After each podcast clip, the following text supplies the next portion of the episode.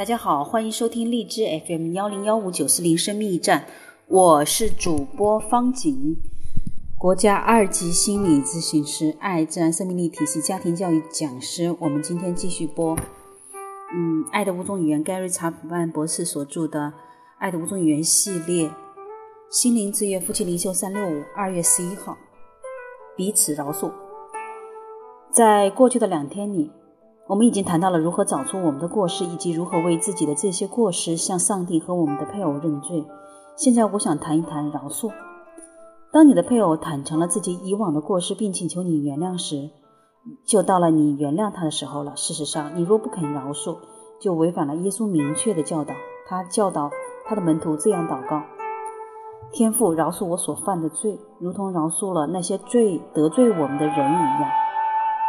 当别人向我们认罪并悔改，而我们拒绝饶恕他们时，就会影响到我们自己从上帝那里得到饶恕。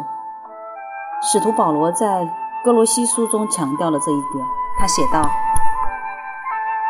我们必须饶恕别人，因为上帝已经饶恕了我们。”耶稣也正做过一个比喻，明确地告诉我们：我们欠上帝的巨额饶恕债务，远远比任何人欠我们的债务多得多。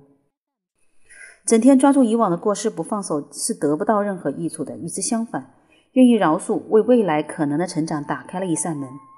信任得以重建，爱得以复原。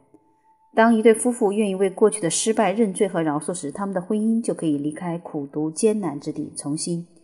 进入更新和喜乐之所。